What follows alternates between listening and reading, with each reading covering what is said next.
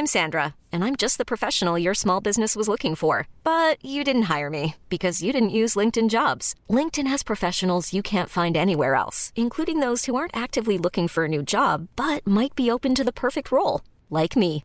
In a given month, over 70% of LinkedIn users don't visit other leading job sites. So if you're not looking on LinkedIn, you'll miss out on great candidates like Sandra. Start hiring professionals like a professional. Post your free job on linkedin.com/achieve today.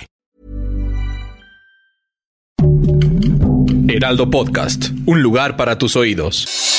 Noticias del Heraldo de México. Esta tarde la Universidad Nacional Autónoma de México emitió un comunicado en el que informa que será investigado el informe y trámite de titulación por trabajo profesional de la egresada Berta Xochitl Galvez Ruiz, ello tras las recientes publicaciones de medios de comunicación y redes sociales, donde se acusa de presunta falta de integridad y honestidad académica. Fue el rector del plantel, Enrique Graue Wichers, quien solicitó que el caso sea investigado por el Comité de Ética, así como el Consejo Técnico con el fin de realizar el análisis correspondiente. Y si usted desea saber todo sobre la aplicación de mensajería WhatsApp y su más reciente función canales, busque información detallada en nuestro portal elheraldodemexico.com para que conozca cómo funciona y cómo podrá recibir información actualizada de sus artistas, medios o creadores de contenido favoritos, pues incluye un directorio mejorado que filtra automáticamente algunos canales de acuerdo al país de procedencia, así como la opción de ver los canales más recientes, más activos y aquellos que tienen un mayor número de seguidores.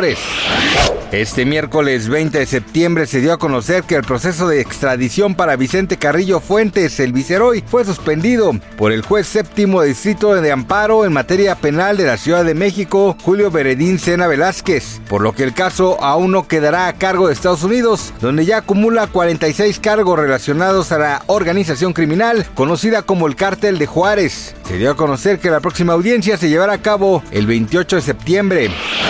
Tras más de 20 años de trayectoria, la agrupación Moderato se despide de los escenarios por lo que realizarán su última y conmovedora gira de despedida titulada Adiós amigos. La decisión de culminar con el grupo fue anunciada por Jay de la Cueva, líder e ícono de la banda, quien además dejó claro que él planea continuar con sus proyectos personales y que la separación no se debe a ningún disgusto ni diferencia entre sus integrantes y como dice una de sus canciones, ya lo veía venir. Gracias por escucharnos, les informó José Alberto García.